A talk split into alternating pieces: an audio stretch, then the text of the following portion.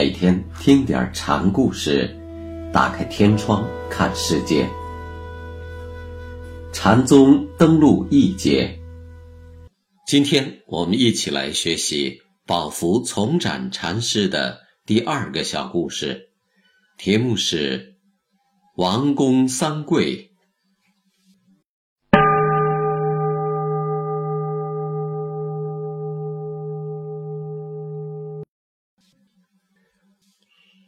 后梁贞明四年，漳州刺史王公创宝福禅院，迎请从展住持。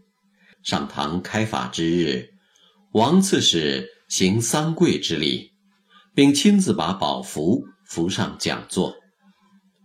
宝福说：“非要惹起个笑端做什么呢？不过虽则如此，再三邀请是不容推辞的。”诸位仁者，你们知道个中的情由吗？若识得，便于故佛其间了。当时有位僧人听罢禅师的话，上来行礼。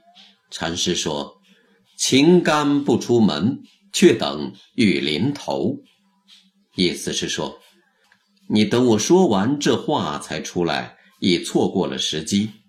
晴天你不出门，为什么偏要等到下雨时你才出门来临呢？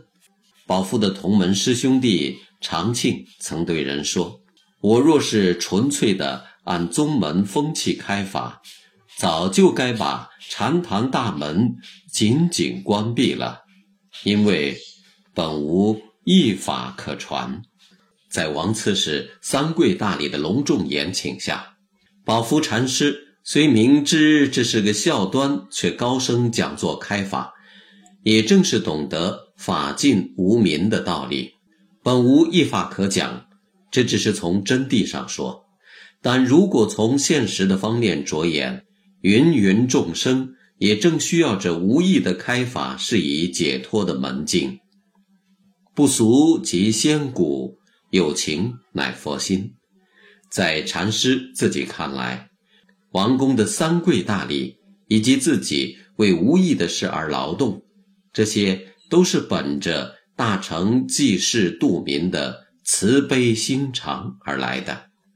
所以，在这场以真谛的眼光看来近乎滑稽的开堂式中，却有一股真正的佛的教旨存在，而这一点。对那些真正意义上的出家人来说，应当立即受到感召的。